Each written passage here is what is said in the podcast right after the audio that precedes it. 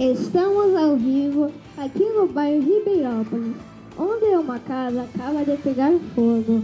O incêndio criou muita fumaça, assustando os moradores do bairro. Os bombeiros foram chamados, contendo o incêndio. Apesar do susto, não houve vítima.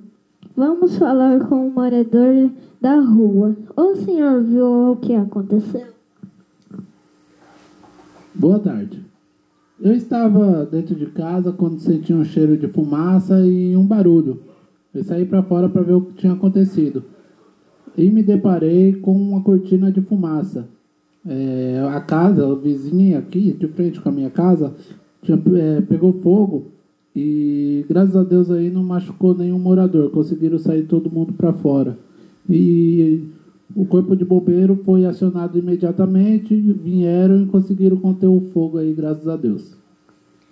Obrigado. Aqui é Pedro Henrique do jornal Quinta Folha, 12 de agosto de 2020.